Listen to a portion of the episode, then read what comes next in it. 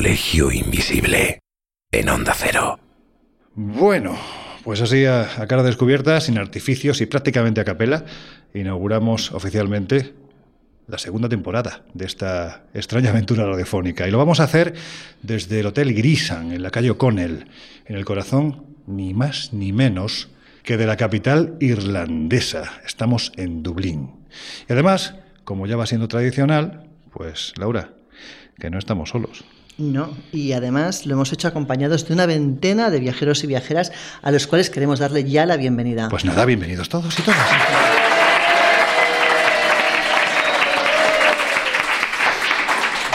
Bueno, pues va a ser una, una noche interesante. El año pasado ya lo fue, fue una noche cálida, llena de emociones, en las que se contaron muchísimas cosas relativas al viaje que estuvimos realizando y este año va a ser prácticamente igual. Antes os diremos que para esta temporada tenemos preparadas muchas sorpresas, muchos viajes a los que vais a poder acompañarnos si queréis. Vamos a contar con la presencia de grandes nombres y nuevos contenidos completamente inéditos. Y además queremos que tengáis bueno, pues el que va a ser vuestro hueco, importante hueco en este nuevo colegio invisible. Y para eso, aparte, ya sabéis, de nuestras redes sociales, estamos en Twitter como arroba colinvisibleoc, también en Instagram y en Facebook como el Colegio Invisible en Onda Cero. También tenéis nuestro teléfono de WhatsApp al que nos podéis dejar especialmente mensajes de voz. Si nos dejáis casos, ya sabéis que tanto Miguel como Laura como Jesús van a estar muy contentos de analizarlos y nosotros de ponerlos aquí, en estos micrófonos. Es el 628 985 161. Si nos llamáis, o en este caso, si nos enviáis un mensaje desde fuera de España, solo tenéis que poner el prefijo 0034. Esta va a ser la primera, yo creo mm, que de muchas salidas que vamos a realizar este año, y las dos primeras ya tienen fecha, ¿verdad? Así es, el 2 de octubre a las 7 de la tarde en el marco del octavo Congreso de Misterio y Enigmas de la Historia en el Palacio de Benacazón de Toledo y el 28 de octubre en Torrelavega, justo el día antes de que nos eh, juntemos en el Castillo del Buen Amor para pasar un fin de semana de Halloween, donde además nos vamos a disfrazar para la noche. Yo no, a mí no me hace falta. a mí no me hace falta disfrazarme para darme nada. En fin, que todos los datos ya sabéis que los tenéis en espaciomisterio.com y si no están, no os preocupéis, ya los iremos colgando. Ahora sí, para abrir temporada os vamos a hablar de un buen puñado de misterios que nos harán viajar, bueno, pues por la prehistoria de esta isla, por la Edad Media y sus castillos, algo más que encantados, dicen. También, por supuesto, hablaremos del mundo celta, del druidismo, del culto a los muertos y, por supuesto, de sus creencias en el más allá. Y además lo haremos acompañados de un buen puñado de grandes amigos. También os contaremos novedades que tenemos preparadas para esta temporada y muchas cosas más.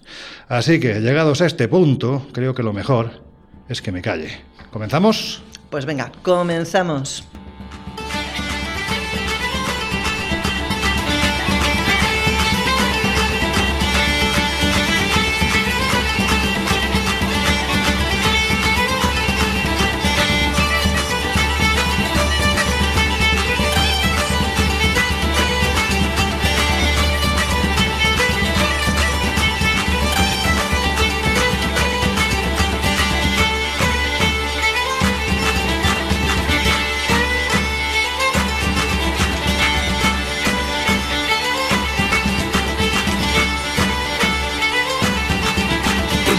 60, astrofísicos como Joseph Allen asesor de Steven Spielberg en encuentros en la tercera fase, o el francés Jacques Vallée, fundaron un colectivo secreto para investigar las anomalías que se producían en los cielos del planeta. La conclusión a la que llegaron es que la ciencia, en muchos casos, no podía explicar lo que estaba sucediendo. Aquel colectivo fue conocido como el Colegio Invisible.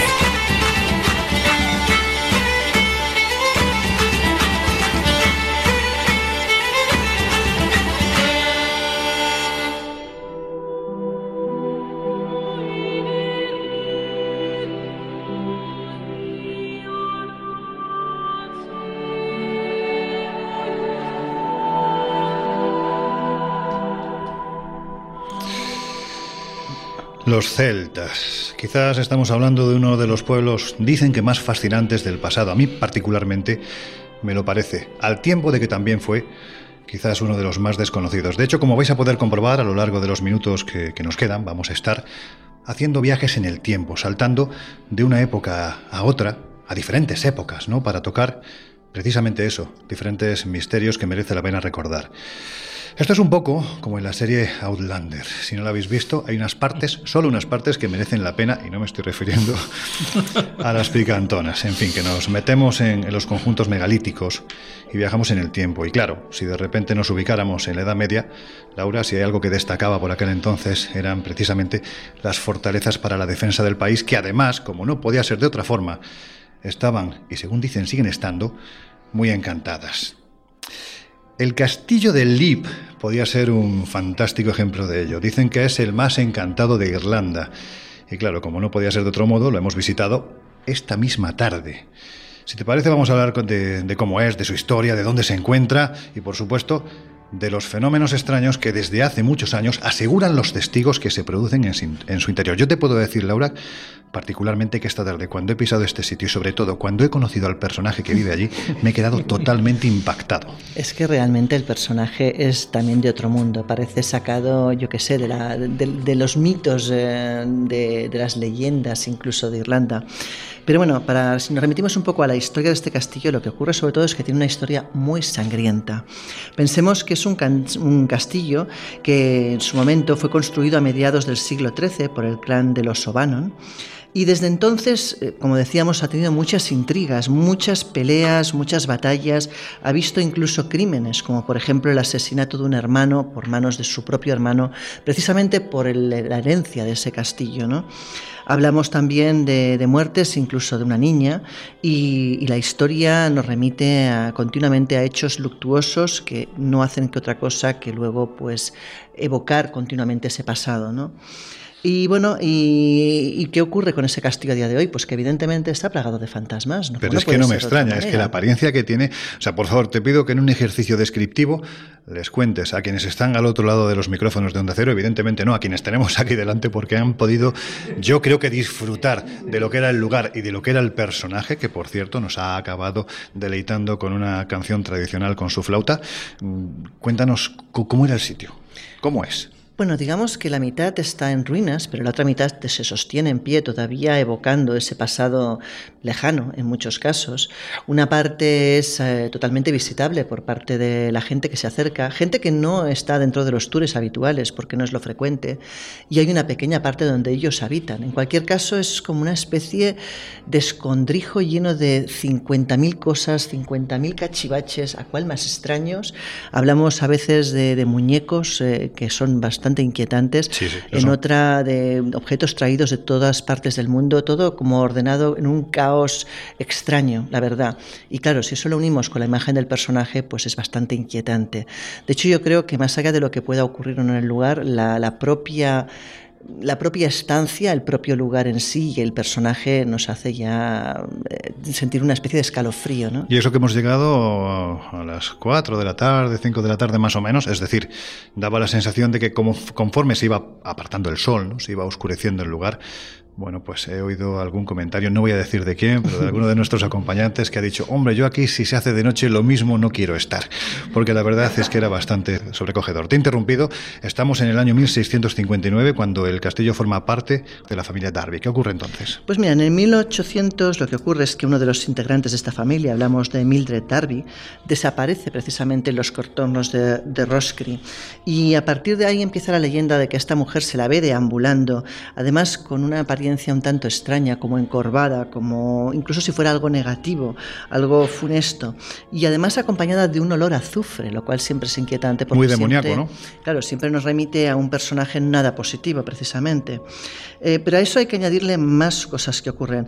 Pensemos que la década de 1970 el castillo fue vendido a un exorcista australiano que se creía en la capacidad de poder vaciar ese castillo y hacerlo realmente salubre o habitable. No fue capaz.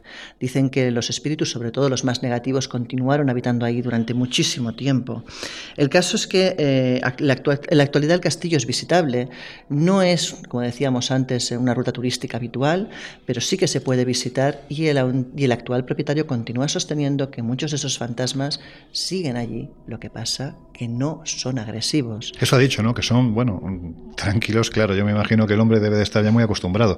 A lo mejor si llegas de primera y te encuentras con... Claro, a mí me ha llamado sobre todo la atención cuando ha contado la historia de su propia hija, ¿no? Porque dos de los fantasmas son dos niñas. Una es Emily, la cual desgraciadamente cayó desde una de las torres del castillo, la torre sureste, y la otra niña también murió joven, lo que no se sabe claramente de qué fue, probablemente de algún tipo de fiebre o algún tipo de enfermedad. El caso es que él contaba que su hija, cuando se acercaba a la zona sobre todo de la cocina, solía ver a esas niñas jugando y ella quería jugar con ellas porque es hija única, pero las niñas no, le hacían caso, no la veían, lo cual lleva a la conclusión de que igual no estamos hablando tanto de un fantasma como de un eco del pasado, como una especie de holograma que simplemente repite una y otra vez lo que en vida pues estas niñas probablemente vivieron, con lo cual es muy difícil que pueda interactuar con ellas. Vaya tela. Y esto después de que ayer pasáramos la noche en un hotel en el que, bueno, ya contaremos. Sí, sí, ahora se ríen, pero ayer no se reían. Ayer no se reían. Un lugar muy, muy especial, un hotel, bueno, pues bastante particular. Digamos que era muy ecléctico y que además tenía muchos años. En eso estamos de acuerdo, ¿no? Y claro, cuando uno pregunta, pues resulta que hay quien te responde, además con, con la mente tremendamente abierta de los sucesos que allí ocurren y te empiezan a contar que si se oyen pasos, se cierran puertas y de repente se produce un desembarco de gente con una cantidad de aparatos para intentar determinar qué hay allí. Resulta que es que hay cosas. Bueno, pues vamos a seguir con el castillo de Lip. La verdad es que es una auténtica, pues una auténtica pasada. A mí vuelvo a repetir que me ha dejado totalmente conmocionado, ¿no? Tanto el lugar como el personaje. Si hay precisamente un sitio dentro de este castillo, en lo que sería esa ruta fantasmal, y quizás además es uno de los más deteriorados, es la capilla sangrienta. Ya con este nombre da la sensación de que, de que allí no ha ocurrido nada bueno, ¿verdad? Bueno, hablamos del año 1532, cuando el jefe del clan que aquel momento eh, tenía el castillo en su poder, hablamos de Mulroney O'Carroll, y por una vez he dicho bien el nombre, sin que sirva de precedente, este hombre muere sin ningún sucesor claro, con lo cual, ¿qué ocurre? Que quedan dos hijos pendientes de quién va a quedarse en posesión de ese castillo. Eh, bueno, evidentemente uno de los hermanos parecía más pacífico, era un sacerdote y oficiaba misa en esa capilla, cuando su otro hermano, que se llamaba Tage O'Carroll, y le apoderaban, le apoderaban perdona, el tuerto, decidió asesinarlo en mitad de una misa, en mitad de un oficio. Así que, eh, pues como podéis imaginar, el lugar es un lugar siniestro, un lugar eh, que evidentemente ha visto sangre y donde dicen que además ese sacerdote que fue asesinado continúa manifestándose, sobre todo en los recovecos de la escalera que baja. Laura, en una, bueno, podemos decir que en una vuelta de tuerca más, ¿no? Quizás un pelín más siniestra, vamos a recordar otros supuestos espíritus que también se manifiestan en este castillo. Hemos hablado de las niñas, de Emily, de Charlotte. Uy, qué susto me he pegado. nada, nada, no hay ningún problema. Estos son los. Aprovecho, aprovecho. Sí, sí, aprovecha, pero bueno, en fin. Vamos a dejarnos de ruidos, que si no vamos a, a, acabar. Yo me imagino ahora mismo quien esté tranquilamente en su casa, en su camita, escuchando el programa con sus auriculares, les acabáis de pegar un susto terrible. En fin, hablamos de, si te parece, Laura, de, de, otra historia más de este castillito de Marras, la protagonizada por Mildred Darby. ¿Quién fue esta mujer y qué fue lo que ocurrió? Pues mira, esta mujer era la, la esposa del propietario del castillo, hablamos del siglo, de comienzos del siglo XX, y tenía un gran interés además en todo lo que eran los temas ocultos, la magia negra, solía practicar sesiones de espiritismo y cuentan que probablemente ella fue precisamente tras el descubrimiento sobre todo del oubli, que el oubli, o sea, oubli en francés significa olvido, uh -huh. y es un, era un lugar, una especie de, de cueva subterránea a la cual lanzaban a los presos o a la gente de la que querían deshacerse, donde además había una especie como de pincho en el centro para que muchos murieran pues enclavados allí. Eh, dicen que esta mujer descubre la existencia de este, de este agujero y a raíz de la, de la descubri del descubrimiento de este agujero donde habían restos humanos y además de las sesiones de espiritismo, convoca algo sobrenatural, algo que además es medio humano, medio animal. Hablamos precisamente del elemental. Para aquellos que no lo sepan, un espíritu elemental son espíritus que provienen, dicen, de la naturaleza. Los seres feéricos, ¿no? Exacto, seres que además muchos de ellos proceden incluso de la mitología eh, más antigua que nos podemos imaginar, duendes, y nuevamente negativos, no suelen ser precisamente positivos. Estos duendes, en este, estos duendes, perdón, estos, estos personajes en este mm. caso, se manifestaban, y si me permites voy a leer exactamente la descripción que Mildred hacía de la primera vez que se encontró con un elemental, porque yo creo que la descripción es muy clara. Dice así, dos manos me tomaron de los hombros, grité abruptamente y vi a una persona real, a una cosa gris a unos cuantos pies de mí. Tenía los brazos alzados como si quisiera maldecirme y no podía usar palabras para describir aquel terrible elemento, aquella cosa. Era como si su incongruencia física fuera enorme. Tenía la figura de un hombre pequeño, con dos grandes agujeros negros en lugar de ojos y rasgos como los de un muerto. Y toda esa cosa estaba sucia, cubierta de pelo, similar al algodón, pero también era siniestro, repulsivo, demoníaco. Mis amigos, que son diestros en lo oculto, dicen que es lo que se conoce como un elemental. La cosa era del tamaño de una oveja delgada, demacrada y oscura. Su rostro era inhumano, lleno de vileza y grandes fosos negros en lugar de ojos con labios abiertos y babosos y saliva escurriéndosele por la quejada. No tenía nariz, solo cavidades cavernosas en medio de ese rostro uniformemente gris. Sus manos terminaban en zarpas y lo rodeaba una peste que ofendía la nariz. Olía a muerte, provocaba náuseas. Me di cuenta que el cuerpo de aquella criatura era vaporoso, indefinido y semitransparente. Podía ver el marco de la galería y la pared a través de él.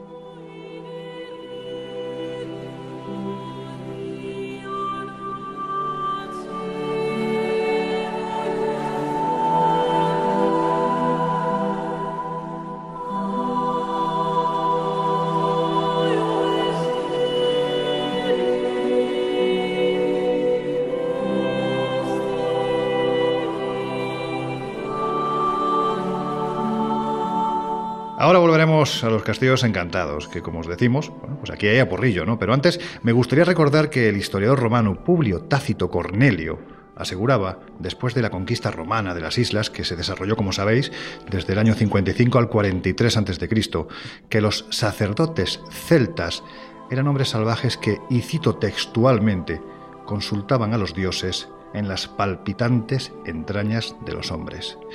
Y para saber más de la cultura celta, de su simbolismo, de su magia, pero por supuesto también de la religión de los druidas, sin perder más tiempo, ya tenemos al otro lado del teléfono a un auténtico druida del siglo XXI que invoca a los dioses a través de la queimada y que además es miembro insustituible del Colegio Invisible.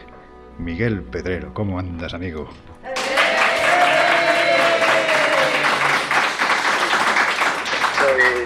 Pues muy bien, además hace poco vengo de otra zona celta, vengo de, mi tierra, de Galicia, donde he pasado unos días aprovechando entre programa y programa de verano del Colegio Invisible, pues, pues ahí está. Eso te iba a preguntar a ti, ¿qué tal la experiencia veraniega? ¿Sois matado o no sois matado todavía con Jesús? No, que va, que va, que va. Ya sabéis que, Jesús y yo tenemos una visión diferente de, de, esta, de estas temáticas que, que a todos nos apasionan, pero tenemos una visión bastante parecida en cuanto a lo que significa hacer radio, ¿no? Entonces, no, no, no, no. La verdad es que muy bien y Jesús es un auténtico crack. Iba a decir que tiene un futuro tremendo, pero bueno, yo creo que, que ya es presente. O sea, que no, no, no, que va todo muy bien y, y disfrutando mucho con Jesús y también esperando que empiece ya la nueva temporada y vuelva a la normalidad con vosotros ahí, sobre todo Hombre, nuestro objetivo principal, o al menos el mío, es no liarla demasiado y continuar la próxima temporada. Bueno, todo esto lo está diciendo con la boca pequeña, porque evidentemente él es consciente de que hay mucha gente, oye, durante la, emisión de verano, que particularmente yo te puedo decir que me he convertido en un invisible más, me ha encantado el programa, y, oye, hay gente que nos ha dicho literalmente que nos, que nos tomáramos un par de meses más de vacaciones, Laura.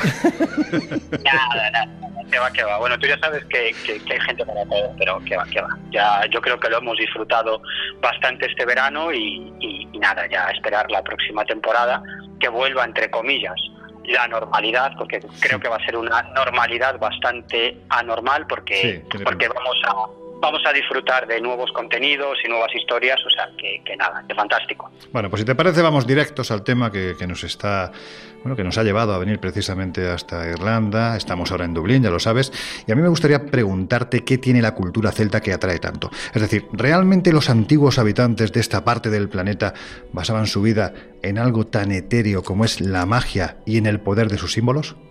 Pues sí, eh, al menos lo que sabemos hoy en día sobre la cultura celta, que tampoco es tanto, hay que decir que hay bastante más de, mito que de realidad, pero al menos lo que sabemos desde el punto de vista histórico eh, es que la visión del mundo de los celtas nada tenía que ver con la nuestra porque la magia efectivamente era algo consustancial a su existencia, al igual que la comunicación con los espíritus y los dioses era absolutamente normal, entre otras cosas porque en esa época la vida era bastante dura y la gente se moría como si no hubiera un, mañana. Y, también es cierto que estas mujeres y estos hombres de los pueblos celtas no hay ni que decir que estaban plenamente conectados con la naturaleza porque de eso dependía básicamente su supervivencia. Pero sí hemos de decir que alrededor de todo lo que supone el celtismo, pues hay mucho mito, ¿no? Porque el celtismo es un término bastante difuso y de hecho ni siquiera los propios historiadores se ponen de acuerdo sobre lo que es el celtismo o qué son los pueblos celtas, ¿no? De hecho es un término bastante amplio que según algunos historiadores, o que algunos historiadores emplean para referirse a un conjunto de pueblos de la Edad del Hierro, entre el 1200 a.C. y el 800 a.C., que hablaban las llamadas lenguas celtas, que eran una, una de las ramas de las lenguas indoeuropeas, ¿no? Pero hay otros historiadores y lingüistas que denominan celtas a, a algunos pueblos de Europa que compartían una cultura común en la primera edad de hierro, entre el 1200 y el 400 antes de Cristo en torno a los Alpes. Bueno, en definitiva, que es un término bastante difuso, pero que a partir de los años 60 del siglo XX, que es cuando los valores tradicionales que, que hasta entonces habían imperado en Occidente se vienen abajo, pues nace un interés por las culturas tradicionales de Europa.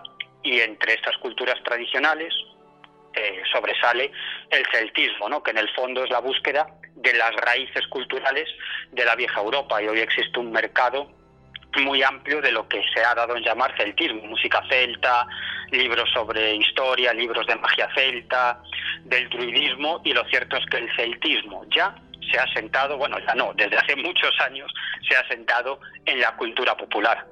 Vamos a hablar, si te parece, de su antigua religión. ¿Quién eran los druidas y qué poder tenían?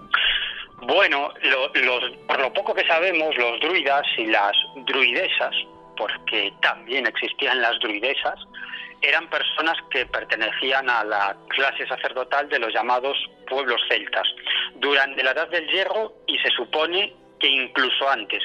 Y básicamente pues su función era la de dirigir ceremonias para que las cosechas, la salud o la guerra pues fueran propicias a los pueblos a los que pertenecían. Y parece ser que también practicaban el don de la profecía y por supuesto se comunicaban con los difuntos. Es cierto que no hay registros escritos por los propios druidas, pero se sabe de su existencia o sabemos de su, de su existencia por algunas descripciones, esto hay que decirlo, bastantes, bastante breves, realizadas por historiadores y geógrafos, sobre todo griegos y romanos. Y gracias a estos, pues sabemos que los druidas eran muy respetados en sus sociedades y que practicaban ceremonias en honor a sus dioses. Ceremonias, ojo, en las que parece que podían existir sacrificios humanos, aunque como muchas otras cosas que rodean al druidismo, pues hay autores e historiadores que discrepan de esto. Y, un tema muy curioso, y, y, esto parece que es así, ¿no? Eh, de hecho hay bastantes informaciones que apuntan en esta dirección, y es que en la religión druídica estaba bastante asentada la creencia en la transmigración de las almas, es decir, en la reencarnación. Y, y, en el fondo lo que sabemos del druidismo, sobre todo en cuanto a lo que se refiere a textos ya bastante más amplios y concretos, viene de la Edad Media. Mm, autores, determinados autores, sobre todo irlandeses, escribieron bastante sobre el druidismo, aparentemente basándose en tradiciones orales. Y, ya para finalizar, y esto también me parece muy interesante, hay una teoría muy extendida y es que las mujeres sabias, las llamadas mujeres sabias, más conocidas como meigas, semitierra o brujas, em, pues esta, esta, esta imagen, esta figura, proviene precisamente de la casta sacerdotal de las druidesas, porque se supone que las druidesas eran unas mujeres viudas que conocían el poder de las plantas, que tenían el don de contactar con los espíritus, además que vivían alejadas del asentamiento al que pertenecían, precisamente para mantener ese contacto con las fuerzas de, la naturaleza y con los espíritus, y la gente y los jefes tribales iban a consultarlas en sus casas en medio del bosque. Y esa es la figura típica de la meiga, es decir, una mujer viuda, anciana, que vive alejada del pueblo al que pertenece, en pleno bosque, que sabe de plantas, de magia y que tiene el don de contactar con las fuerzas sobrenaturales. Pero como os digo, todo esto es muy discutible y hasta los propios historiadores no se ponen de acuerdo. Como suele pasar en tantas ocasiones. Has hablado de la transmigración de las almas. Mm, hablaremos, de hecho, en, un futuro programa de lugares que ya se han pasado por el Colegio Invisible, pero que no son únicos. Por ejemplo, tu tierra, San Andrés de Teixido, ha salido a lo largo de, la ruta que estamos haciendo por Irlanda. Ya, en fin, ya sabes que mi gallego es estupendo. Pues eso, a San Andrés de Teixido vai de morto que no fue de vivo. Va de muerto el que... Lo has dicho perfectamente y hasta vas pillando el acento, fíjate. Pues, pues claro, esto, esto lo que demuestra es que tú tampoco lo hablas muy bien. Bueno. Hay que decir, bueno, que, además, hablando de los celtas, tenían pues, sus días muy especiales, ¿no? En los que desarrollaban sus ritos, que además, de una forma u otra, sincretizada, como suele ocurrir, han llegado hasta nuestros días, mm, quizás con otro tipo de ritos más festivos, pero también muy vinculados al concepto de la muerte, ¿verdad? Claro, claro, y tú lo acabas de decir ahora, ahora muy bien, que las festividades celtas que conocemos y que hoy en día se siguen practicando con una finalidad fundamentalmente festiva, eh, provienen de la tradición oral y sobre todo de estos autores irlandeses de, de, la Edad Media. Por lo tanto, no quiere decir que esas festividades sean tal y como las voy a describir ahora, sino que probablemente, bueno, probablemente no, seguramente, se han mezclado, se han sincretizado con las creencias de, otros pueblos y lo que nos ha llegado es esto como, como tú muy bien apuntabas ahora, ¿no? Mira, yo destacaría mm, cuatro festividades celtas, ¿no? Una de ellas era el Samaín, que se comenzaba a celebrar el primero de noviembre y que parece que tenía una duración aproximadamente de tres días. Y, estas eran las fechas más propicias para que los muertos se pusiesen en contacto con los vivos. Además, fíjate qué bonito, se encendía un gran fuego en el centro del poblado y a ese fuego acudían las gentes del pueblo con ramas y palos para llevar ese fuego sagrado a sus, a sus hogares. Además, fuego sagrado que debía protegerlos durante el crudo invierno. Y ya sabéis que la tradición del Samaín fue exportada a los Estados Unidos por los primeros pobladores irlandeses de ese país y con el tiempo se convertiría en el Halloween, en el famoso Halloween que en el fondo es el Shamaín, que por cierto, el Shamaín se sigue practicando en otras regiones y en otros pueblos y en otras zonas de tradición celta, como por ejemplo Galicia. Esa es una de las fiestas más importantes. Otra es el Involk, que se celebraba el primero de febrero y que actualmente en Irlanda se conoce como la fiesta de Santa Brígida o Brigantia y en el resto del mundo pues por la fiesta de la Candelaria. Y aquí pues exaltaban las cualidades del fuego precisamente para salir victoriosos de los infiernos. Perdón, de los infiernos no, de los inviernos que eran un auténtico infierno. no de los infiernos, sino de los inviernos, pero que eran un auténtico infierno. Por eso hay muchas celebraciones celtas que tienen muchísimo que ver con el sol y con el fuego. Y luego otra de las fiestas era el Beltane, que era una fiesta consagrada al dios Belenos, el dios del sol, lo que os decía antes, y también a la señora del bosque o a la madre naturaleza, y se conmemoraba durante la noche del 31 de abril, del último día de abril, al 1 de mayo, ¿no? Y era un homenaje a los dioses de la familia por haber protegido el fuego del hogar. Y, esta celebración, pues bueno, no solamente es característica de los pueblos celtas, sino también de toda una serie de pueblos agrícolas y pastoriles, porque además esta época coincide con la siembra y sacar los animales a pastar. Y, parece que de aquí eh, procede o es el precedente más destacado de la fiesta de las hogueras de San Juan, que son bastante, son meses posteriores, ¿no? Es decir, un mes posterior, es decir, entre el 23 y el 24 de junio. Pero parece ser que el Beltane tiene algo que ver con las fiestas de San Juan, que, cuyo origen es pagano, pero que está sincretizado con la tradición católica.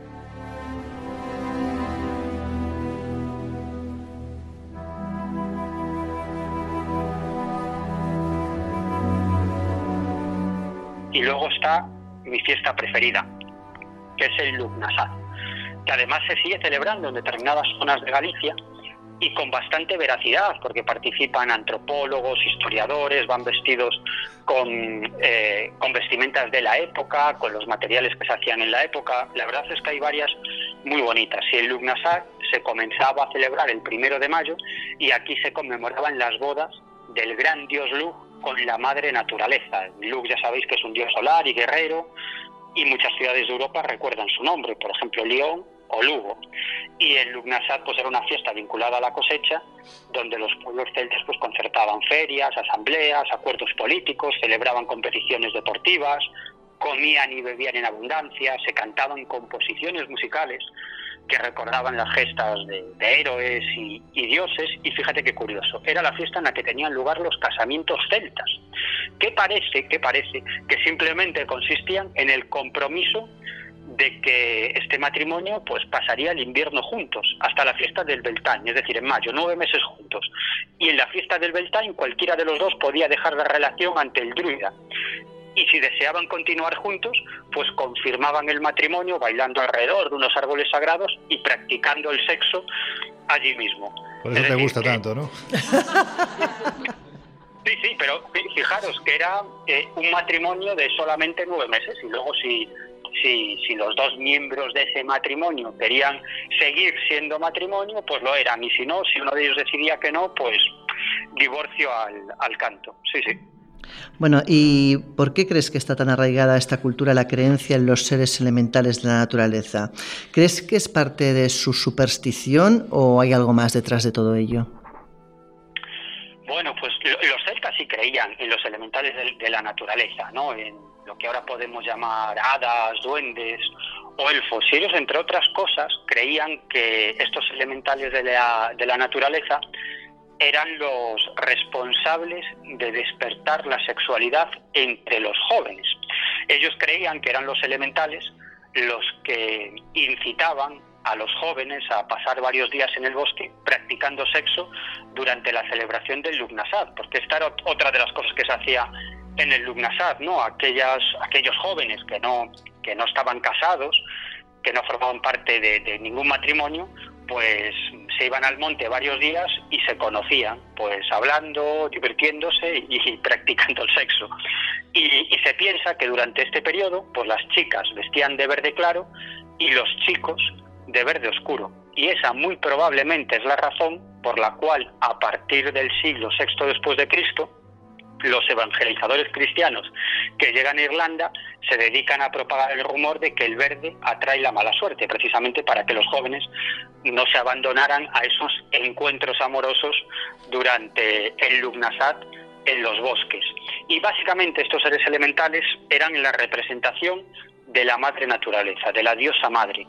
Eran los espíritus del bosque, que además se comunicaban con los seres humanos, con los que mantenían relaciones de forma habitual. ¿Por qué? Bueno, muy fácil, porque los seres humanos vivían en plena naturaleza y se relacionaban con la naturaleza y dependían de la naturaleza para su supervivencia. Así que los espíritus de la naturaleza pues vendrían a ser algo así como los enviados de la naturaleza para contactar con los seres humanos. Y los elementales de la naturaleza no son cosa del pasado, sino que siguen hoy en día presentándose ante los humanos. De hecho, en países con fuerte creencia en la existencia de estos elementales, como puede ser Islandia o Irlanda, donde estáis ahora mismo, pues hay organizaciones o grupos que se dedican a recopilar casos de encuentros con estos seres elementales casi como si fueran una especie de ufólogos o de investigadores ovni que se dedican a recopilar casos de encuentros cercanos. Pues de la misma manera, en aquellos países donde hay una fuerte tradición, una fuerte creencia en los seres elementales, estos se siguen apareciendo y hay infinidad de testigos que lo siguen viendo. Hablaremos de tantas y tantas cosas a lo largo de, esta nueva temporada, de esta segunda temporada que estamos empezando precisamente hoy, aquí en Onda Cero, desde Dublín, desde Irlanda. Y por supuesto, bueno, yo creo que has tocado uno de los palos más interesantes, que es el que tiene que ver con el paganismo, con el sexo, porque muy poquita gente sabe la cantidad de representaciones que hoy en día encontramos precisamente de elementos paganos y también de sexo, de sexo que podemos tildar de pornografía en grandes templos católicos de nuestro país, en España. Es un tema absolutamente fascinante que va un poquito más allá de lo que vemos a simple vista.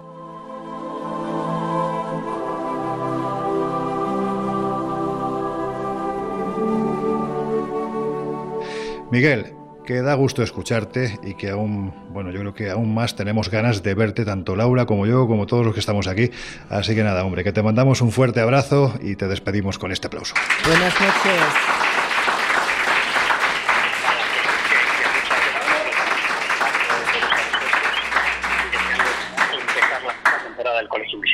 No te han oído porque, claro, tú sigues hablando mientras te aplauden y hablas. Simplemente decía que, que un saludo a todos y que también deseando veros para empezar la nueva temporada del Colegio Invisible, claro que sí. El Colegio Invisible. El periodismo de misterio ya está aquí, en Onda Cero.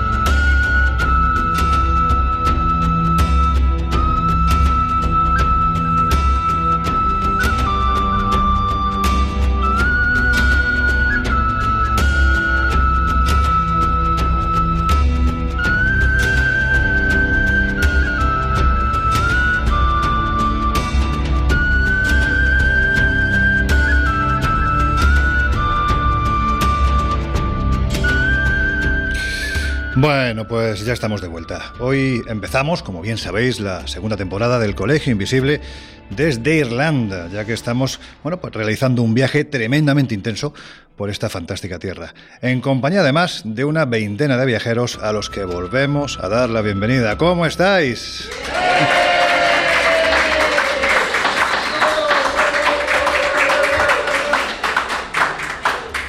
Qué bien, qué gusto, ¿verdad, Laura? Totalmente. Yo creo que estamos en este país eh, porque dicen que es uno de los más misteriosos del mundo. ¿Tú opinas eso? Bueno, realmente tiene una tradición con todo el tema de, castillos embrujados, fantasmas, incluso eh, a nivel eh, de creencias espirituales, pues muy importante. Bueno, pues como dices, yo creo que de lo que más hay aquí, de esos temas que a ti tanto te gustan, a mí hmm. quizás no tanto, yo reconozco siempre que... A ti no es que no te gusten, es que te dan miedo. Claro, pero yo reconozco que yo soy cobarde, además, ser cobarde no es malo porque nunca te acercarás tanto como otros al peligro. Hay quien se acerca demasiado y no regresa. Pero en fin, aquí lo que hay son castillos y mansiones encantadas. Así que si te parece vamos a acercarnos unos instantes a otro de esos castillos que hemos tenido la oportunidad de visitar durante estos días y que como veremos, bueno, pues está repleto. Yo siempre pongo, sabes que las comillas muy grandes, eso de supuestos, supuestos aparecidos. Cada uno, pues podemos decir que con su historia. Es el castillo de Malahide. Venga, háblanos precisamente de su historia. Pues mira, las raíces de Malahide se remontan a asentamientos alrededor del 6000 a.C. De hecho, los daneses hicieron incursiones en el siglo VIII y establecieron una base. Finalmente fue en el siglo XII cuando los normandos hicieron su aparición con la instalación entonces de Sir Richard Talbot como señor de Malahide y Malahide es uno de los castillos, por tanto, más antiguos y históricos de Irlanda. Desde el 1185 hasta el 1975 fue el hogar de la dinastía Talbot, que desde luego dan pues, gran parte de la historia y nombre a la, a la, institución. ¿no? Y a partir de ese momento, eh, las partes más antiguas del castillo empiezan a tomar vida. La familia Talbot vive allí de 791 años, que se dice pronto, y eh, a excepción de un periodo, lógicamente, que fue el periodo de 1649 al 1660. En ese periodo fue cuando Oliver Cromwell otorga el castillo a Miles Corbett después de la conquista de Irlanda. El caso es que, claro, cuando Corbett es eh, colgado, pues el castillo restaura su propiedad antigua y vuelve nuevamente a manos de los Talbot. Hoy en día es visitable, es un castillo muy embrujado, de los más embrujados que hay, y cuentan que su última heredera, hablamos de Rose, tuvo que venderlo para poder pagar precisamente todo lo que le suponía la herencia que, le dejaron. El caso es que muchas de las personas que han estado en su interior dicen que es uno de los lugares más embrujados de Irlanda, junto con el de Lip, donde se manifiestan pues, diversos fantasmas y además eh, pues es un castillo que está muy vivo, por decirlo de alguna manera. Bueno, esto sería la historia oficial, pero la a la que a nosotros nos gusta es la otra historia, ¿no? La extraoficial, la sobrenatural, porque da la sensación de que, al igual que ocurre con Lip, este castillo, Laura, tiene auténtico overbooking de fantasmas. No, y además tienen todos nombre y apellido, no te creas tú que son cualquier cosa. Mira, el primero es el señor Galtrim. En este caso hablamos eh, de un joven, de un lord, que era hijo del barón Galtring y hablamos del siglo XV exactamente. Este hombre, pobre, desgraciado de él, muere el día de su boda, pero lo que es peor, muere bueno, después depende de, cómo se mire. Bueno, no digo nada, ¿eh? pero, claro. En ese sentido sí, lo que pasa que tuvo mala suerte porque muere con una afronta con un caballero y poco después la que iba a ser su mujer se acaba casando precisamente con ese oponente, con lo cual imagínate cómo se tuvo que retorcer en la tumba el pobre hombre. O sea que bueno, la siguiente que tenemos en la lista es Lady Maud Plunkett, una auténtica viuda negra, una mujer que se casó hasta tres veces, cosa que era muy extraña para la época, y enviudó las tres veces y además al poco tiempo de casarse, no, no le duraba mucho, entre dos o tres meses ya la pasamos a uno nuevo. Con lo cual realmente para aquella época pues era eso, una auténtica viuda negra. El siguiente es el fantasma de Mile Corbett. En este caso quizás es uno de los más famosos. Eh, este hombre fue el que, al que Cromwell le otorgó el castillo y su propiedad durante su protectorado y bueno, el caso es que para, para, darle este castillo a este personaje hay que saber que este señor no era precisamente un, un hombre de, de, buena, de, buena, de buen hacer, digamos. Reputación, vamos a decirlo. Exacto. Digamos que era un señor que tenía fama de ser un criminal, mm. eh, se le acusaba de varios delitos y acabó siendo realmente pues eh, ahorcado. O sea que. Y lo más divertido de este fantasma es que cuando se le ahorcó, lo más divertido, bueno. Sí, claro. Si te lo encuentras, no sé si es tan divertido. Este señor después de ser ahorcado, se le descuartizó en cuatro trozos y cuentan que su fantasma, tú te lo encuentras, parece un señor normal y corriente, hasta que de repente delante tuyo se descuartiza. Lo cual es, pues bueno, tiene su puntillo, ¿no? Al menos es original, es diferente. no, no voy a decir nada. Sí, porque... no, pero fíjate, esto es algo relativamente habitual, ¿no? En, a ver, entiéndeme, no que se te aparezca un fantasma que se descuartice en cuatro trozos. Es relativamente habitual en el pasado, cuando alguien moría de forma no cristiana, vamos a decirlo así, eh, normalmente se le descuartizaba, y si en este caso, por ejemplo, era el señor de un castillo o la señora de un castillo, como en tantos castillos escoceses ocurrió, pues porque las mujeres no podían tener propiedades, llegaba el animal de turno y, y bueno, pues oficialmente esa persona se suicidaba, extraoficialmente era asesinada y lo que hacían era trocearla y repartirla por, el, por diferentes zonas del castillo. Y esto ah. provocaba que tiempo después, bueno, pues eh, hubiera apariciones que han llegado hasta nuestros días. Tenemos muchos castillos en Escocia con este tipo de historias. Sí, la verdad es que en aquella época no tenía ningún problema en cargarse a quien fuera porque no les venía bien, no les cuadraba en aquel momento en la historia. O sea, y luego, claro, lo que dices tú, aparte de fantasmas, pues se han encontrado a veces restos en los sitios más inverosímiles pero bueno, no ha acabado aquí la lista, no te creas tú. Ah, hay más. Y tanto que hay más. Jolín. A ver, mira, tenemos a Puck. Puck es, en este caso, eh, pues un bufón de los que había en la época, pero tuvo una desgracia este señor, que fue enamorarse de la mujer equivocada. Se enamoró precisamente de una pariente de Lady Eleanor Fitzgerald y esta mujer era deseada y querida por el rey. Con lo cual, pues imagínate tú el plantel. Este señor un buen día apareció con una daga clavada en el pecho. Le invitaron a morirse, ¿no? Podemos decir. Más o menos. O sea, se lo encontraron con una daga clavada en el pecho y dicen que el hombre, antes de morir, profirió eh, una especie de maledición a todo lo que era el lugar, el castillo. Así que, bueno, tenemos otro personaje. Y continuamos, porque tampoco hemos acabado ahora, con el último de los personajes. En este caso es la famosa, también, como hay en muchos otros sitios, una dama blanca. En este caso eh, tenemos un cuadro, un cuadro que además además no se sabe a quién corresponde, es una mujer sin identificar y ni tan siquiera se sabe qué pintor retrató a esta mujer, pero esa mujer dicen que sale fuera del cuadro para pasear por los pasillos, por deambular por las estancias. Eh, bueno, se ha convertido en un fantasma que tiene un punto romántico.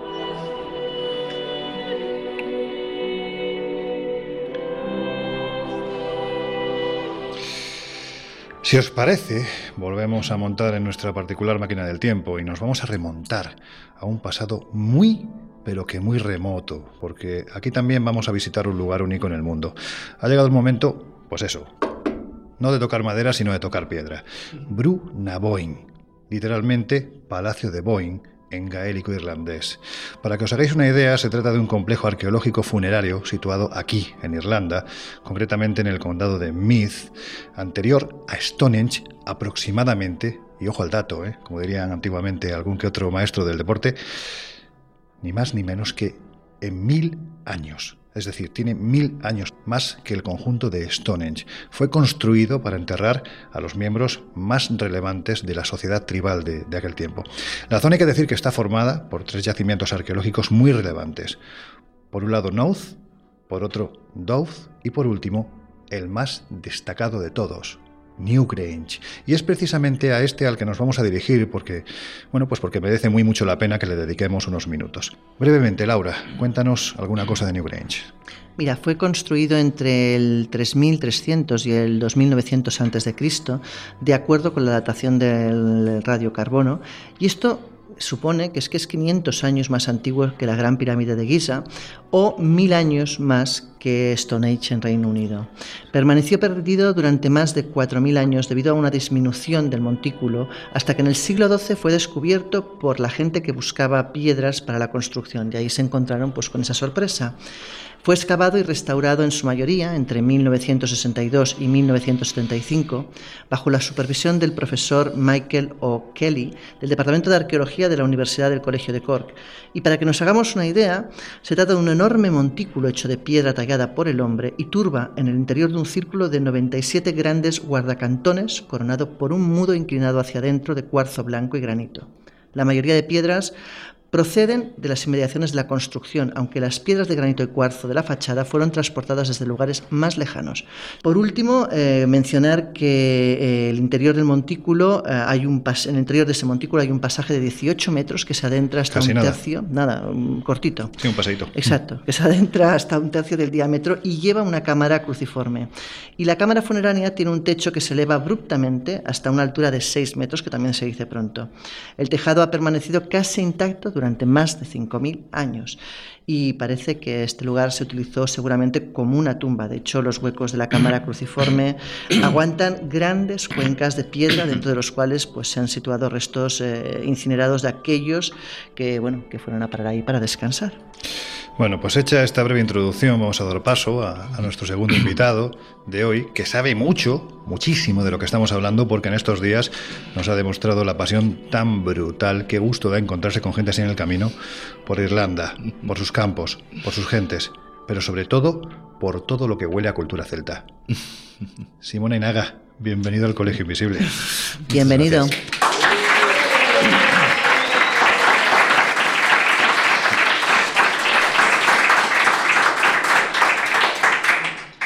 Yo creo que te mereces un aplauso más largo todavía.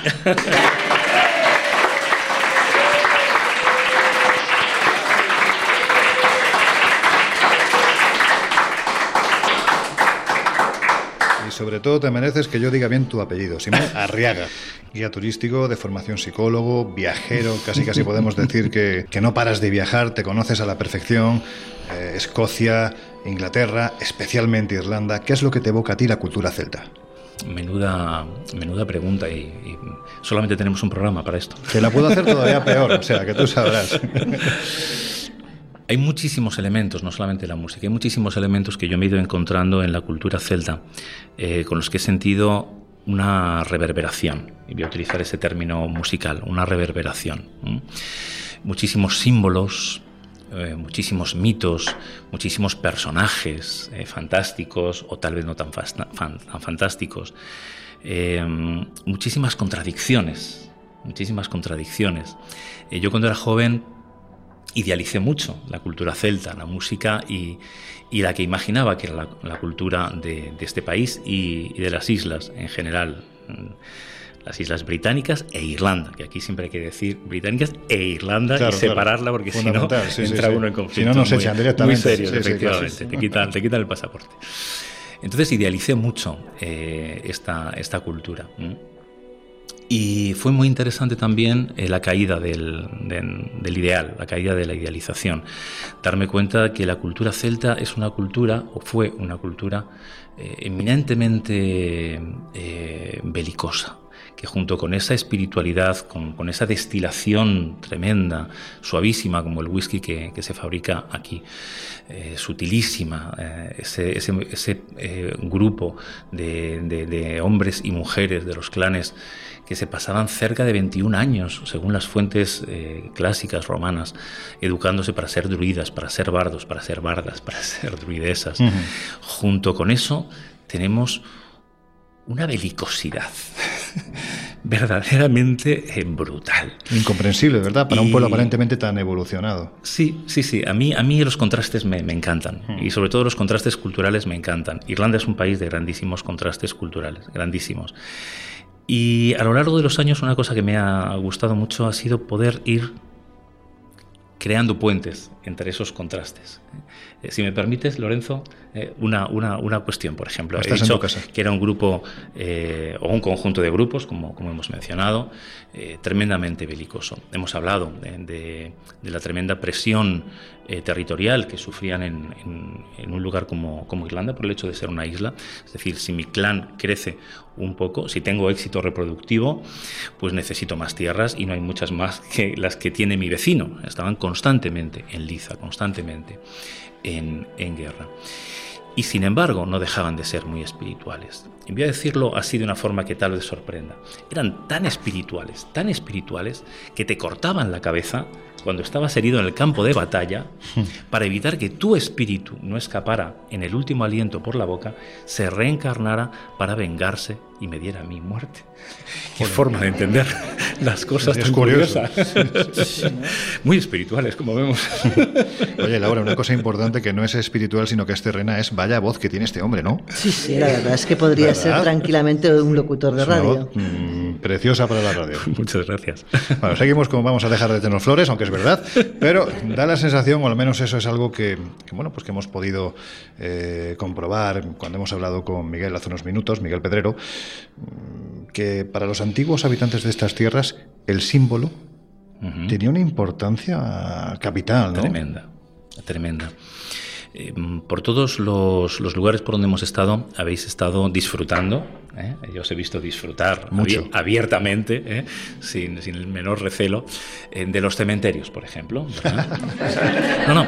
Tenemos este punto gore. No, no, mm, perfecto. Tú lo llamas así, Laura, genial. Pero cuando yo comencé a viajar, recuerdo una frase de, de viajero, de estas que te impactan y que, te, que todavía recuerdo. Y es eh, lo que hay que conocer a cualquier lugar donde vayas son dos cosas, los mercados y los cementerios, porque son lo que mejor te va a transmitir cómo se concibe la vida en ese lugar y cómo se concibe la muerte. Son un reflejo. que, que, hayáis visitado con tanto interés los cementerios habla mucho de vosotros, habla mucho de vuestro espíritu viajero. Muchísimo.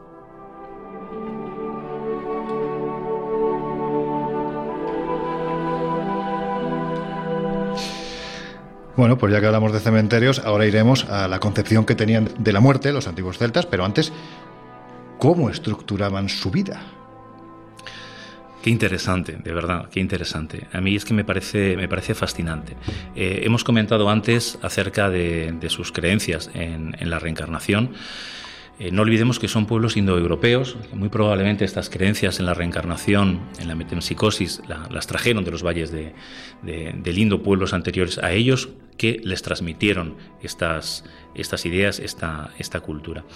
Cuando, cuando hemos comentado sobre, sobre los cuatro elementos de la naturaleza en los cuales basaban eh, muchísimos de, los aspectos y de las estructuraciones eh, sociales, las actividades a las que se dedicaba una persona a lo largo de, su biografía, eh, yo, yo decía y gusto de, decir ahora, por este orden, por este orden, aire, fuego, tierra, agua y vuelta a empezar. El símbolo del círculo, lo hemos visto en los, en los cementerios, mezclado con la cruz, se concibe normalmente en Irlanda como una mezcla de eh, la religión cristiana y el celtismo. pero muy probablemente fuera un símbolo anterior a la llegada del cristianismo, evidentemente, porque la división del círculo en cuatro partes corresponde con los solsticios y los equinoccios, corresponde con las cuatro fiestas importantes del año que comentábamos antes, corresponde obviamente con momentos muy importantes para una sociedad agropecuaria, ¿eh? que necesita también una, marcación concreta de, de su calendario. Y corresponde con estos cuatro elementos de la naturaleza. Y por eso decía por este orden. Al nacimiento, los celtas consideraban que ese niño, esa niña que, que, acaba de venir al mundo, es evidentemente la reencarnación de algún otro ser que ha pertenecido muy probablemente al clan Quizá no, quizá ha sido otra fuerza de la naturaleza ajena al clan. Entonces, el elemento de la naturaleza con el que asociaba en ese primer momento de la vida, esa infancia, era el aire. La personalidad, el carácter no estaba todavía hecho. Ese espíritu tenía que recordar sus vidas anteriores. Esta es una idea que hay en muchísimas culturas que creen en la reencarnación. A la muerte se ha perdido, ¿eh? atravesando una laguna, etcétera, se ha perdido el recuerdo de las vidas anteriores. Entonces, eh, el, periodo de la infancia era el periodo del aire, ¿eh? incorpóreo pero con fuerza. Arrebatos, movimientos de repente también tranquilidad, ¿eh? sin, sin, que sepas muy bien cómo se ha producido eso. La juventud, que a mí me parece que, ahí acertaban mucho metafóricamente al menos, la juventud la asociaban con el fuego. Nosotros decimos eh, tener fuego en las venas. Y cuando no, ¿qué tienes? ¿Horchata en las venas? ¿No? Y, hablamos de la fogosidad en el combate. Fijaos cuantísimas metáforas seguimos utilizando, que ya no son metáforas, son, mm. eh, en fin, lugares comunes. Nadie se puede atrever a hacer un poema utilizando esto porque mm. sería defenestrado inmediatamente.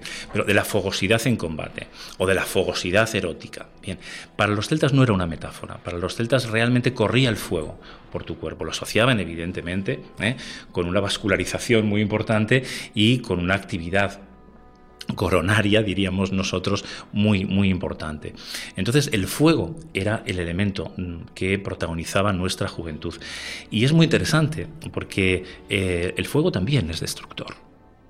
El fuego es creador en, casi todas las culturas que lo han contemplado como un elemento esencial de la naturaleza y también es destructor.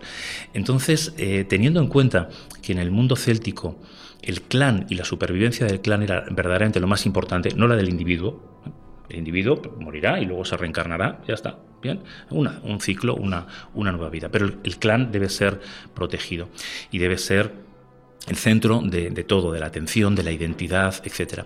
Entonces, la juventud, su aspecto destructor como fuego y su aspecto creador como fuego debían ser siempre puestos al servicio de la supervivencia del clan. La sexualidad, la procreación como aspecto creador la guerra, de nuevo volvemos al aspecto belicoso, ¿eh? tremendo y muy bestia de los, de los celtas, la guerra como aspecto destructor que hay que echar hacia afuera, hacia el vecino, hacia el clan con el que estamos en guerra. Es muy bonito también como metáfora, porque para ellos el fuego era una condensación que se producía en el aire. Entonces, ese fuego que se ha condensado que además eh, es muy egoísta, porque no le importa lo que destruye, lo único que busca es arder y seguir brillando. En la juventud somos muy egoístas, ¿eh? queremos brillar, ¿eh? nos importa menos, nos importa poco mm. cómo brillen los demás. Pues es el, momento del fuego, como, como pensaban los celtas. Ese fuego se va a ir debilitando, ¿eh? se va a ir poco a poco viniendo a menos, no apagándose por completo y quedarán esas brasas, esos rescoldos sobre la tierra. La tierra era para los celtas el momento, la edad de la madurez. Que no quería decir que no hubiera fuego, que no hubiera fogosidad en el combate ni en la, ni en la sexualidad, sino que lo prioritario en ese periodo de tu vida iba a ser las actividades relacionadas con la tierra la agricultura, la cría de animales y, como hemos comentado, también la crianza de niños que no tenían por qué ser necesariamente tus hijos biológicos, sino que eran considerados los hijos del clan. Muy probablemente sus padres habían muerto en combate ¿eh? y alguien dentro del clan se tenía que hacer cargo en esa edad de la tierra. Y posteriormente, que a mí me parece precioso, se pasaba al elemento agua, a la edad del agua, que es eh, la vejez, es el elemento protagonista de la vejez. Los celtas entendían también que había momentos intermedios de paso entre, entre esas edades y entre esos elementos de la naturaleza. Y, a, mí el agua es que me encanta como, como, como elemento y como metáfora preciosa de, la evolución eh, de, de, una persona, de un ser humano, la evolución biográfica, porque el agua va arrastrando ¿eh? a lo largo de los ríos de, Irlanda. Hemos estado en Connemara, en zonas muy turbosas. Hemos visto cómo las aguas son muy oscuras, hasta la espuma parece que es la espuma de la Guinness. ¿no? Hmm. Pues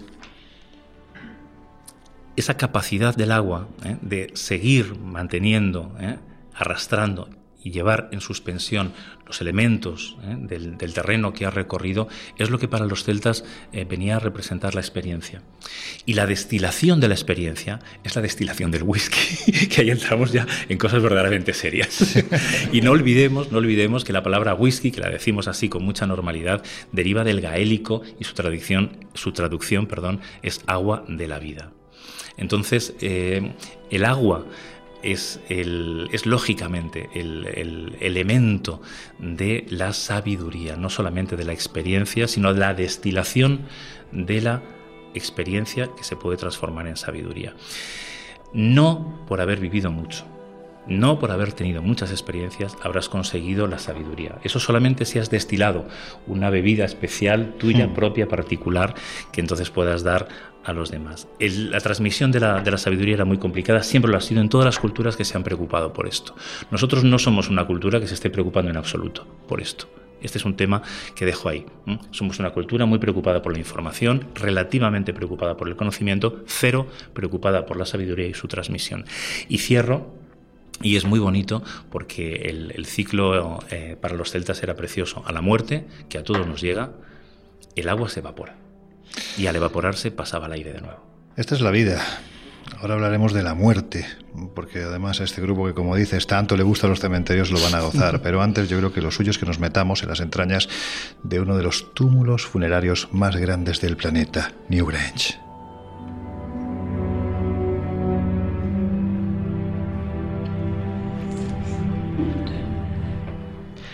Yo sé que eres un hombre que guarda las imágenes de sus viajes en la retina, un hombre que además tiene una capacidad de describirlos luego y apasionar a los que lo oyen increíble.